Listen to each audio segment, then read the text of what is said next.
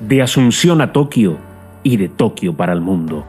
Bien jugado se traslada a la capital japonesa para adentrarse en sus calles que mezclan lo ultramoderno, lo tradicional, los rascacielos con neones, los opulentos santuarios y sus casi 40 millones de habitantes con la pasión de los Juegos Olímpicos.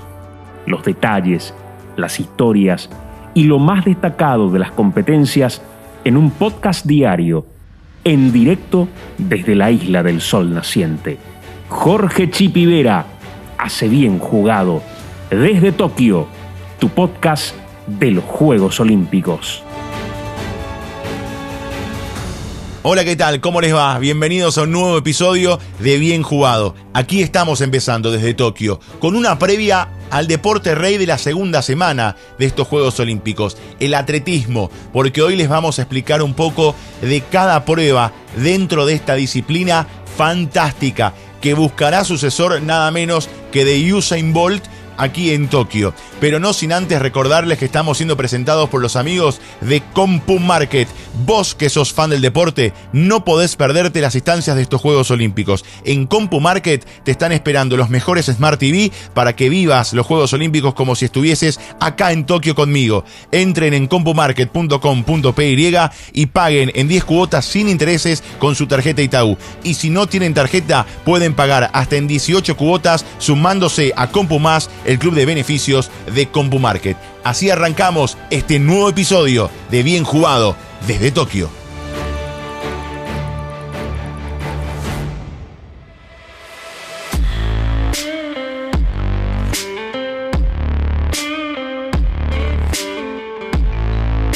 Bueno, si hablamos de atletismo, obviamente hablamos de un deporte que se divide en muchas pruebas y la vamos a dividir en cuatro. Pruebas de velocidad, de saltos y lanzamientos, maratón y marcha, y las combinadas, que específicamente son dos. El heptatlón para mujeres y el decatrón para los hombres. Arranquemos con, vamos a tocar algunas, ¿sí? Algunas pruebas. No vamos a repasar todas las pruebas porque sería un podcast muy largo y usted ya terminaría confundido seguramente. Pero quiero ir a tocar las más importantes y explicar un poquito de cada una. La prueba madre, obviamente la de los 100 metros para conocer al velocista, al hombre y a la mujer más rápido, más rápida del mundo. El concepto es, sencillo, la superficie es lisa, y el objetivo es correr más rápido que los demás. No hay mucho que, descubrir acá.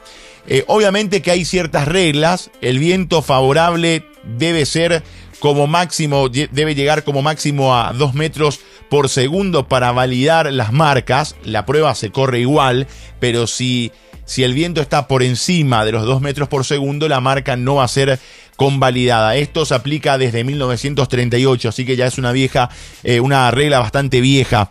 Eh, reacción inferior a 0,1 segundos es nula. Anteriormente se permitían dos reacciones nulas, actualmente eh, ya no. Eh, solamente se permite una, o sea, eh, perdón, no se permite ninguna, o sea, a la primera estás descalificado. Esto le pasó, por ejemplo, a Usain Bolt, les ha pasado a grandes atletas. Yo recuerdo en el Mundial de Daegu 2011, después de ser campeón olímpico en el 2008 y campeón mundial en el 2009, Usain Bolt en la final de Daegu 2011, mundial previo a los Juegos Olímpicos de Londres 2012, él termina siendo descalificado. Había una presión importante porque había aparecido Johan Blake eh, para competirle directamente mano a mano a Usain Bolt y Usain Bolt que tenía un déficit que era la reacción, él empezaba más tarde y más lento que los rivales. Y, y, había una intención de mejorar eso. En el intento de mejorar eso, Usain Bolt comete una salida nula y queda descalificado de aquella final de los 100 metros en Daegu 2011. Después, bueno, eh, obviamente que hay mucha historia. Eh, hemos tenido grandes carreras a lo largo de, distintos Juegos Olímpicos. Probablemente una de las más eh, recordadas después de las tres de Usain Bolt, principalmente la de Beijing 2008, también la de Londres y también la de Río, pero esa de Beijing 2008 golpeándose el pecho antes de llegar fue una, una locura, un récord mundial. Que, que lo consigue en ese momento, después lo vuelve a romper en Berlín y hasta ahora nos preguntamos cuánto hubiese corrido si es que no se golpeaba el pecho tan seguro de eh, estar ganando esa carrera como ningún otro eh, en la historia, con tanta diferencia, marcando tanta ventaja ante sus eh, rivales. Y después, bueno, está el famoso caso de Ben Johnson, ¿no? El, el, jamaiquino nacionalizado canadiense que en el 88 le ganó en pista a Carl Lewis, pero después fue descalificado por el famoso caso de, de doping, ¿no? Es, es, uno, es uno de los de los eventos más recordados a lo largo de, la historia, un evento que ya tenía una pica propia, un evento que eh, ya tenía su, historia, porque Ben Johnson ya fue finalista en el 84, eh, allí hace una salida nula y luego llega al bronce cuando eso justamente la salida nula todavía se permitía una vez, entonces hubo una segunda chance para Ben Johnson y a partir de allí hubo una rivalidad intensa, importante, donde Carl Lewis en un en un sinnúmero de, ocasiones dijo, bueno, eh, ojo con los dopados, ojo, palabras más, palabras menos, obviamente, eh, hasta que termina teniendo razón. Ben Johnson da positivo después de esa final del 88 y es despojado de su medalla de oro y bueno, quedando un poco en la, en la, en la historia, pero desde el lado de la vergüenza de, de ganar o de haber ganado en pista una carrera con el doping encima y que, otra vez después te saquen la, la, medalla, la verdad que es un, hecho a, a olvidar seguramente de su parte, porque es lo más infeliz que le puede pasar a, un atleta. Un atleta tramposo es justamente lo que no queremos en ninguna pista de, atletismo. Bueno, eh, un poco en, las mujeres la gran ausente es eh, Harry Richardson, la norteamericana que la rompió en los trials y que finalmente por dar positivo al cannabis queda fuera de estos Juegos Olímpicos. Uno entiende que iba a ser la gran competidora de, de Anne Fraser, de la jamaiquina, que podría eh, conquistar una vez más el título, que, sería también algo histórico, una atleta fenomenal como la jamaiquina que ha hecho historia y que busca seguir haciendo en estos Juegos de Tokio. Pasemos a los 200 metros, bueno, básicamente los 100, eh, pero que arrancan desde la curva, es el doble de distancia. Eh, también se trata, por supuesto, de una prueba de velocidad, pero es una prueba más larga donde los que dominan los 100 metros también suelen dominar eh, la prueba de 200 no es esto no es algo seguro. Usain Bolt lo ha hecho, otros no. Veremos si en este caso, por ejemplo, Noah Lyles, que es uno de los candidatos en 100 y principalmente en 200, termina ganando una de las dos pruebas. Lo mismo eh, André de Grace, el canadiense. Eh, aquel de la foto con Usain Bolt en el Río 2016 mirándose eh, en esa mirada cómplice. Después, bueno, hay candidatos. el principal en los 100, mezclando un poco los dos. Es Brovel el norteamericano. No descartemos a Kiryu Yoshihide, el japonés de 25 años, en 100 metros y también en 200. estamos hablando de algunos atletas que por supuesto van a competir en ambas pruebas y que probablemente sean protagonistas de, ellas. John Knighton también, sí, él tiene 17 años, es de los Estados Unidos. No podemos descartar al nigeriano Oduduro en los 200. Eh, suspendido el ecuatoriano Alex Quiñones, que fue bronce en el 2019 en el Mundial de Doha. No va a estar eh, en estos juegos por no hacerse encontrar en distintos en distintas locaciones eh, para las pruebas antidoping fuera de el periodo de competencia, que era una carta sudamericana, latinoamericana de medalla en estos juegos. Eh, lógicamente en los 200 metros uno se tiene que quedar en la historia y, habla de la rama femenina con la enorme Flow Joe, Florence Griffith, que falleció muy joven a los 38 años mientras dormía en su hogar. Eh, obviamente, a ver, la causa fue una asfixia eh, durante una convulsión severa por epilepsia, pero en base a eso surgieron muchas dudas sobre el uso de drogas en su carrera, ya que Flow Joe era una, una tipa excéntrica, de unos maquillajes, de una manera de vestirse eh, fenomenales que atraía por supuesto al público, pero también tuvo un crecimiento muscular y corporal eh, más allá de lo común. Y es eso lo que terminó sembrando una duda una vez ya fallecida Flow Joe, eh, la enorme Florence Griffith, ¿se dopaba o no se dopaba? Eh, ¿Ganó y hasta ahora mantiene el récord mundial en buena ley o no? Nada que se pudo comprobar, pero finalmente quedó eso, quedó, quedó la duda de si lo que consiguió en, principalmente en aquellos juegos a finales de los 80 fueron realmente en buena ley o no. Pasemos a los 400 metros. Allí vamos a tener al sudafricano Wade Van Niekerk que lógicamente aparece como uno de los favoritos, 44.56 en junio en Madrid, eh, un tiempo realmente fenomenal. Él tiene récord mundial, récord olímpico, lo hizo en el 2016. En las mujeres eh, aún está vigente el récord del 85, el récord mundial de Marita Koch, la alemana, y el récord olímpico del 96 de Atlanta de Marie Perec, la francesa, que hizo 48.25 en Atlanta 96. Bueno, 400 metros, una prueba, es decir, la pista tiene eh, la distancia de 400 metros. Es decir, es una vuelta a la pista. Es una vuelta a la pista, una prueba bastante complicada, bastante desgastante, sobre todo en esos metros finales, donde hay que saber administrar cómo uno llega eh, a ese sprint final, donde, a ver, la prueba se trata obviamente de, de, mucha inteligencia para correr y sobre todo de mucha resistencia en velocidad, porque al fin y al cabo, eh, dentro de lo que se puede denominar como, como, como fondo, medio fondo y velocidad.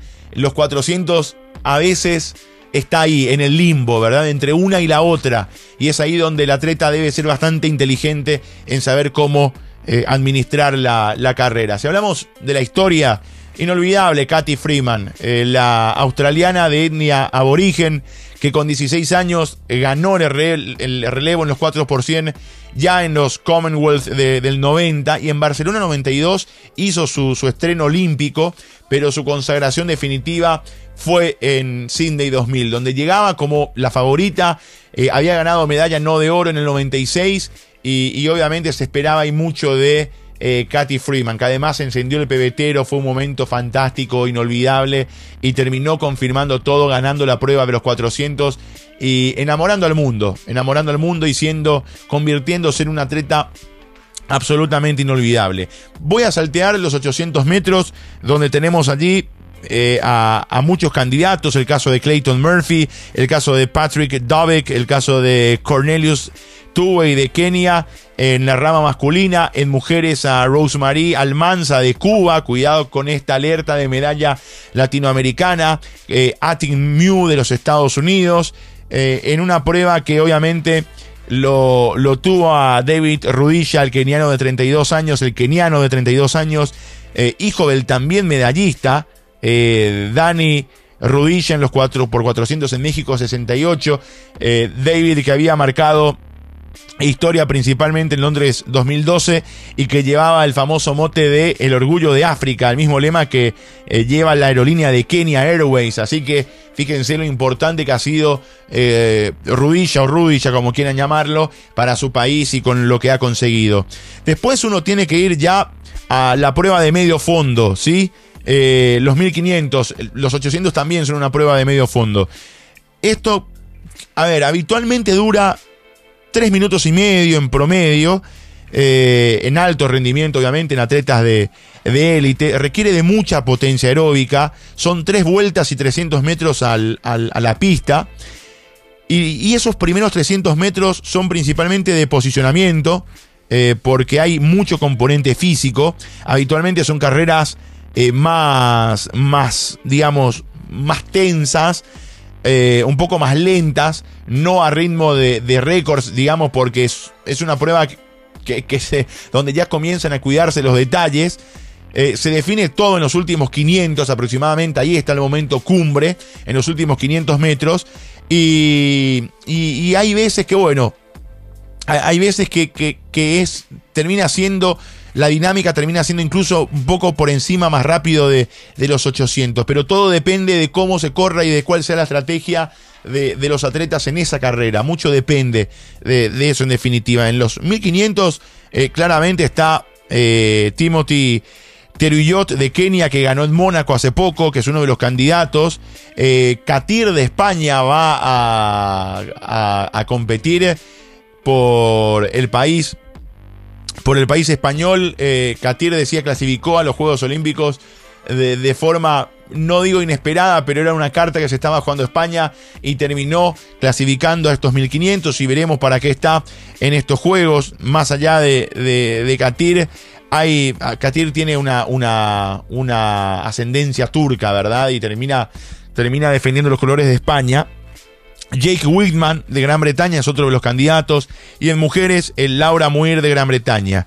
Eh, lógicamente, si uno habla de 1500 en la historia, está Sebastian Coe, el polémico actual presidente de la World Athletics de la antigua IAF, de la Federación Internacional de Atletismo, palabras más, palabras menos, que fue un británico histórico en esta rama y que, en su momento en Londres 2012 fue el presidente del comité organizador. Vayamos a los 5.000 metros, ahí tenemos a Cheptegei, el hombre de Uganda, el gran candidato a quedarse con esta prueba en los 5.000 y en los 10.000 también, ni hablar, donde ostenta el récord mundial con un tiempo de 26.11.07 que lo logró en el 2020, así que guarden este nombre en los 5.000 y en los 10.000. Joshua Cheptegei, vamos a ver si es el gran reemplazante de Kenenisa Bekele, entre tantos otros, o Haile Gebreselassie, que obviamente fue uno de los históricos de esta prueba.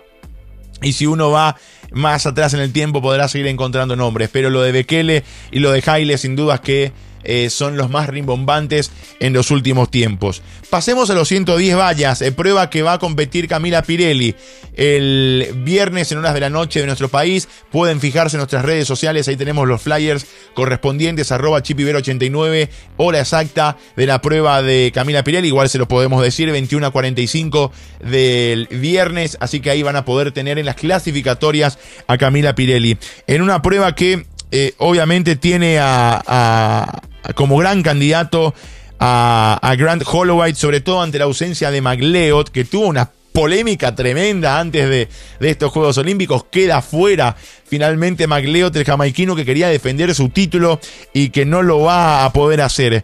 Y no descartemos el crédito japonés a Shunsuke Izumiya, que tiene el tercer mejor tiempo del año. Y aquí hay varios históricos para hacer un poco de memoria. Liu Xiang, el chino que terminó siendo medalla de oro en Atenas 2004 y que cuando estaba para revalidar el título ante su gente en Beijing 2008 termina saliendo lesionado. Una imagen dolorosísima que se repite además en Londres 2012 de forma increíble, que te pase de seguido en dos juegos. Ya en Londres no era el, el candidato número uno, pero era un candidato al fin y al cabo, campeón olímpico ocho años atrás y, bueno, esas cosas de, la vida a veces difíciles de explicar. Y obviamente tenemos a Dairon Robles que ante la ausencia de Liu Xiang también en Beijing 2008 aprovechó para quedarse con el oro, el cubano, magnífico en aquella prueba que logró la prueba de los 110 vallas. La, la prueba de los 110 vallas consiste en 10 metros más por encima de los 100, por eso son 110 en varones, 100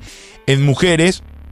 Y hay 10 vallas a una altura de 106 centímetros en varones, 84 centímetros en mujeres, que uno tiene que pasar. Las vallas no se saltan, las vallas se pasan, ¿sí? En velocidad, se pasan, no se saltan. Eso es un concepto que se maneja claramente en esta prueba que, insisto, eh, vamos a tener allí a Camila Pirelli, que además en una entrevista previa nos comentaba que es muy probable que de aquí a unos años en mujeres también deban cambiar los 100 metros a 110 para espaciar un poco más, porque si no se hace difícil en velocidad pasar las 10 vallas de forma correcta en, en la cantidad de metros que hay entre, entre una valla y otra.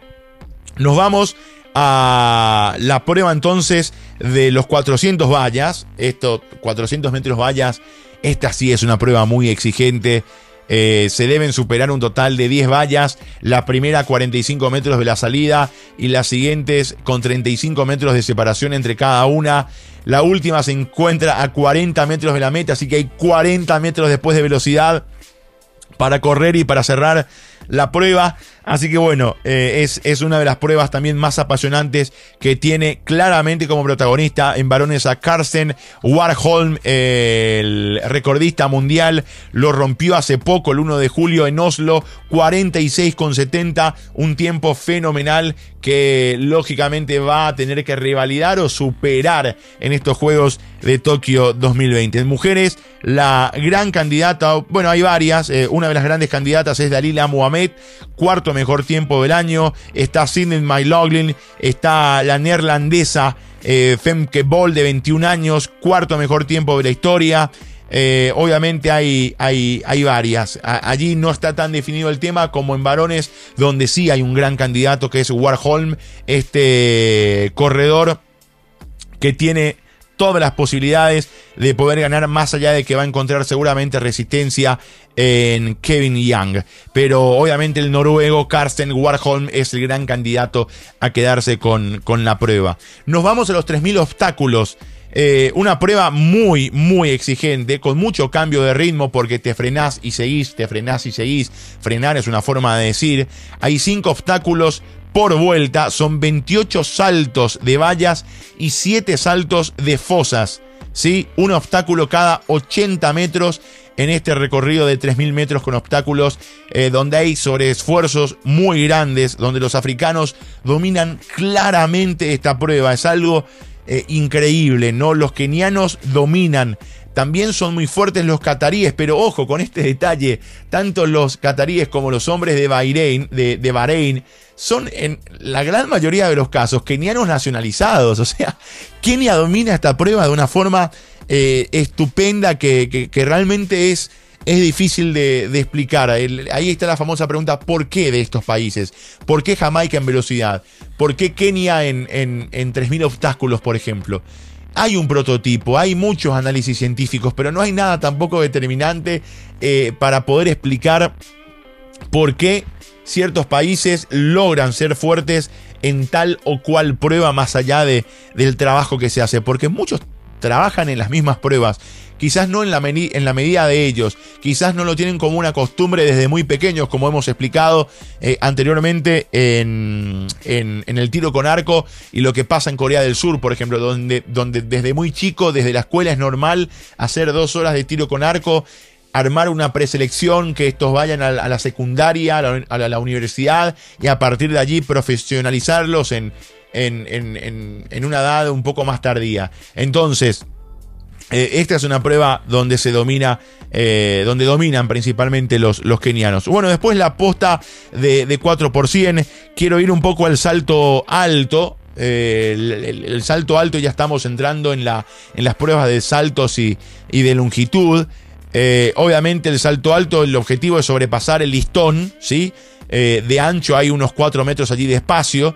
El listón digamos, tiene, eh, tiene una altura mínima y a partir de allí eh, hay tres saltos fallidos que, si son consecutivos lo elimina uno y uno tiene que ir elevando la altura del, listón a cada vez que lo supera. Entonces, básicamente el que salta más alto al término de toda la prueba es el que la gana. Eh, hay un récord histórico, un récord que hasta ahora se mantiene vigente desde 1993 hasta aquí. Javier Sotomayor, el cubano, que es sin duda alguna el histórico en esta prueba en la rama masculina. Hoy los candidatos en mujeres Yaroslava Mauchik de Ucrania, McDermott de Australia y Patterson también de Australia son las candidatas. En hombres Mijail Akimenko eh, deportista olímpico de Rusia, eh, atleta neutral autorizado por no haber estado envuelto en, ningún caso de, dopaje, y Lovet de Canadá, Ivaniuk también de Indasekaf de Bielorrusia, son otros de los candidatos a quedarse con, con esta prueba eh, que es apasionante, realmente, cuando el listón va subiendo y cuando uno ve los saltos que los inmortalizó Dix Fosbury allá por 1968 en México, es decir, saltando de espaldas al listón, eh, la prueba se vuelve más apasionante. Esa es una historia fantástica la de, la de Dick Fosbury, porque este atleta estadounidense implementó algo que hasta allí no se había implementado. Todos saltaban eh, en la mayoría, en la mayoría de los casos, de frente en forma de tijera, hasta que Fosbury prueba una, una, una, Fosbury, digo bien, prueba una, una manera que lo entrenó evidentemente y que después lo llevó a México 68 y sorprendió al mundo haciéndolo.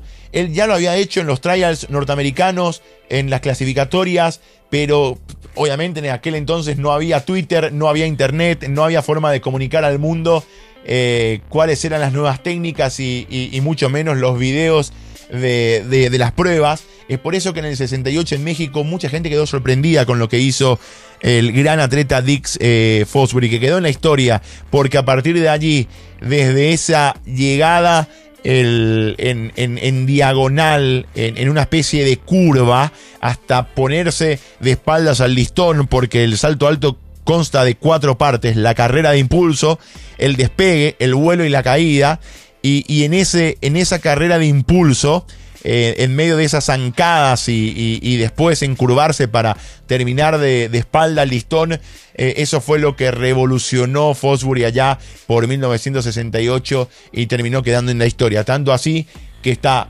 científicamente y deportivamente comprobado que esa es la mejor manera de saltar y de poder quitar el mayor provecho al cuerpo.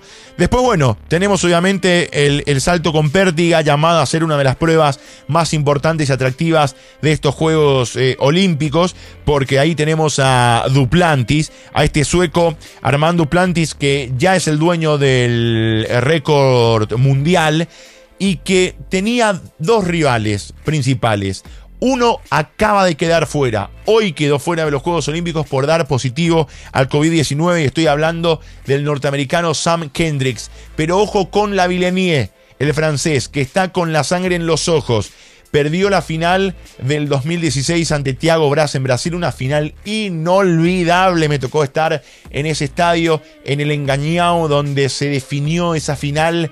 Era un salto tras otro, inolvidable, la verdad la, calidad de, los saltos y la, bravura con la que se han disputado ese oro olímpico que terminó finalmente en manos, eh, o en, el pecho, mejor dicho, del brasileño Thiago Braz da Silva.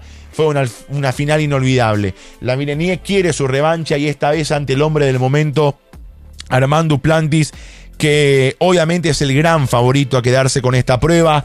Nació y creció en los Estados Unidos, pero su madre es sueca, Duplantis, entonces compite por, por Suecia. Ya de joven lo, lo comparaban con Sergi Bubka, porque además a su edad saltaba más alto que el ucraniano. Es decir, pongo, pongo en, contexto, eh, Bubka a los 16 años saltaba X cantidad de metros.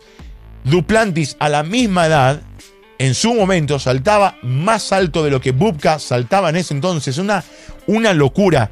Eh, Sergi o Sergei fue durante muchos años el recordista mundial. Justamente la Vileniele rompe ese, ese récord y termina Duplantis superándolo a la Vilenie y después también Duplantis superándose a él mismo. Y obviamente que si hablamos de salto con pértiga, no podemos dejar de mencionar a la enorme y Elena y me paro de pie y aplaudo y Elena Ximbayeva, la rusa que batió 28 veces la plusmarca mundial y que en el 2008 principalmente en Beijing enamoró al mundo, se puso eh, a la par de Usain Bolt y de Michael Phelps y terminó siendo una de las estrellas principales de esos Juegos de Beijing 2008. Así que Irene Zimbayeva, que se encuentra aquí en Tokio, es parte del Comité Olímpico Ruso, es dirigente actualmente. Eh, a ver, es amor puro, amor puro lo que uno siente por Irene Zimbayeva, porque sin duda alguna que es una de las mejores atletas de todos los tiempos. Después, bueno, el salto largo, que ustedes ya conocen, que ustedes lo ven, es eh, lograr saltar de forma horizontal lo más lejos posible, luego de una carrera previa que conlleva aproximadamente 40, 40 metros, 30 40 metros. Eh, se realizan tres saltos cada uno y si hay empate ganará el que haya realizado el segundo salto más largo. Eh, obviamente que hay muchas veces que vemos saltos nulos porque o se toca el indicador, que es una especie de separador entre donde podés pisar por última vez para dar el salto y, la arena. Eh, cuando quizás uno toca el terreno fuera del área de aterrizaje, también hay un, son, son, los menos, ¿verdad? Son los casos minoritarios, pero también son saltos nulos. ustedes van a poder ver allí en acción, por ejemplo, a Juvon Harrison, que es uno de los candidatos, obviamente, eh, a Miltiadis Tentoglu de Grecia, a Jeff Henderson de los Estados Unidos, y en mujeres a Is Broom y a Tara Davis, que van a estar compitiendo. Allí, lógicamente, en la historia hay que hablar de JC Owens, del propio Carl Lewis, que también eh, ganó oro en el 84, 82, 92 y 96, una una carrera fantástica en salto largo de, Carl Lewis y, por supuesto si uno, si uno va a la historia un poco más atrás al año 36 a JC Owens logrando eh, este, este título también en salto largo al igual que en velocidad ante los ojos nada menos que de Hitler. Así que es una prueba también apasionante. Vamos al salto triple y en el triple salto va a haber un duelo fenomenal. Yo acá les voy a dejar a un lado a los varones. Me van a disculpar, pero vamos a estar atentos a un duelo que promete mucho. Yuli Mara Rojas, la venezolana, y Catherine Ibargen. Es cierto que también están Janieca Ricketts y Povea, por ejemplo, de, de Cuba. A ver, el salto triple. El salto triple es básicamente el salto largo, pero con tres saltos, ¿sí? Con no solamente un salto largo, sino tres saltos viene corriendo la atleta o el atleta durante una cantidad importante de metros, da uno, dos y el tercer salto ya rumbo a la arena. Obviamente que cuenta con algunas fases importantes de explicar, la aproximación donde hay velocidad, donde hay una carrera eh, recta y una cadera recta que es importante, el posicionamiento del cuerpo para que tome mayor impulso y fuerza en los pies Después está lo que se le llama el hop, el step y el jump. Insisto, hop es el primer salto, digamos, el step y el jump.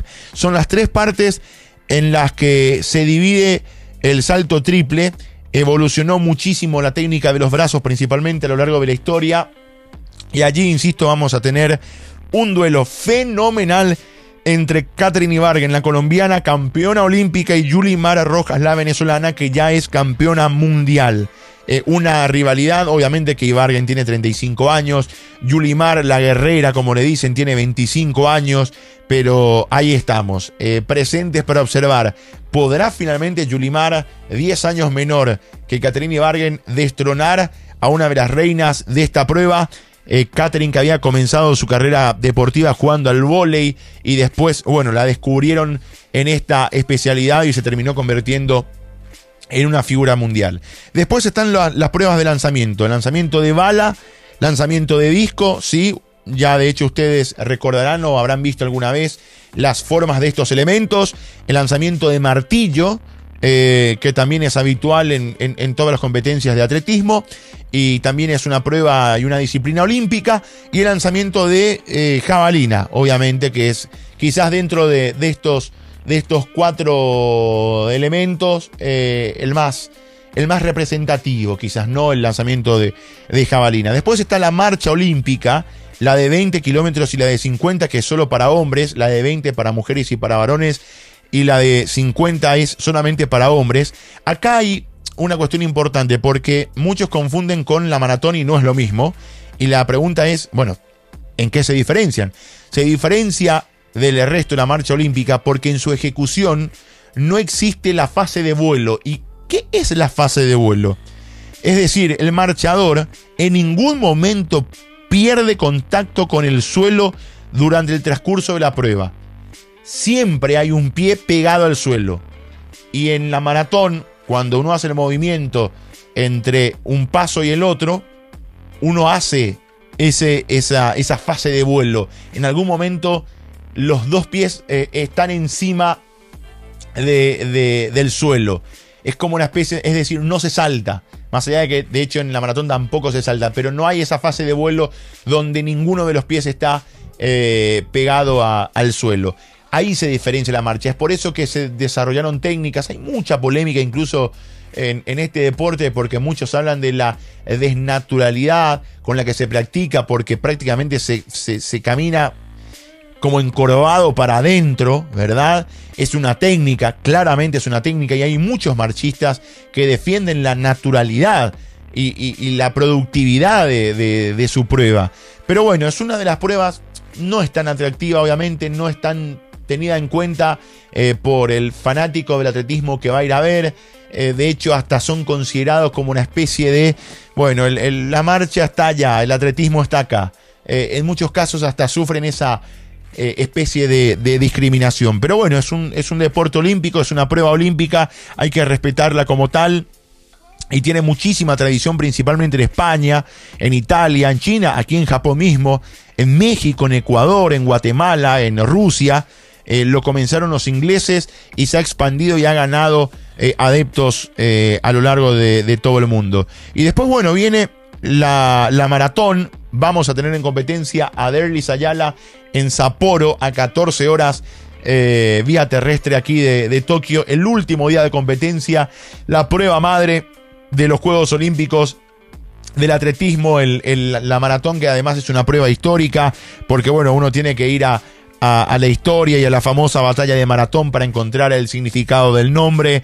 Y, los persas que se encontraban en, maratón y querían llegar a Atenas y que bueno, pelearon y ganaron los griegos y Filipides, ¿sí? el famoso Filipides que fue el encargado de informar a los familiares, eh, hemos vencido porque además había una cuestión muy extraña. Filipides eh, tuvo que ir a comunicar corriendo la distancia de 40, de 40 kilómetros en su momento, porque si no, los familiares de todos los, los, los, guerreros griegos se iban a ir y no, lo iban a, no los iban a volver a ver, porque claro, iban a entender que la prueba se había perdido y que había que huir del lugar donde estaban, de Atenas. Entonces, Filipides tuvo que correr lo más rápido posible, terminó corriendo 40 kilómetros y se llevó a cabo eh, la noticia, se llevó la noticia a Puerto Seguro y a, Ciudad Segura y terminaron festejando los griegos aquella victoria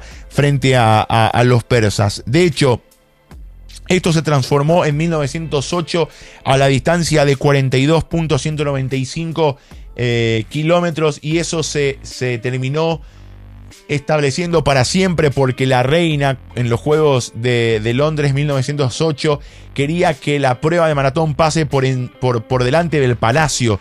Entonces se tuvo que reorganizar la prueba y se, se, se fijó en 42,195 de 40 a 42,195 la distancia definitiva de la prueba de maratón. Una, una, prueba que lógicamente domina ya hace un tiempo el keniano Kipchoge, que ustedes recuerdan había, había hecho una especie de, de reality show, si se quiere, para bajar por primera vez las, las dos horas de, de tiempo 1.59.40 hizo Kipchoge, pero esto no se computó porque el evento fue preparado netamente para eso. Eh, hubo estrategias que se llevaron a cabo para poder lograr que, que, Kipchoge llegue a esta marca y es por eso que este registro no fue convalidado, ya de antemano no iba a ser convalidado y esto se anunció perfectamente por la World Athletic, por eh, la, la federación que lleva adelante, por supuesto, los registros de récords mundiales y de, y de, y de récords nacionales y olímpicos también, por supuesto. Bueno, y después nos queda por explicar el heptatrón en las mujeres. Son siete pruebas en dos días. El primer día compiten en 110 vallas, en salto alto, lanzamiento de bala, 200 metros lisos. El segundo día en salto largo, jabalina, 800 metros lisos. Esto tiene un sistema de puntuación que vas eh, logrando tiempos o marcas o registros en estas pruebas y en la sumatoria de todo finalmente gana eh, el que más puntos sumó. No precisamente el ganador gana alguna de estas siete pruebas.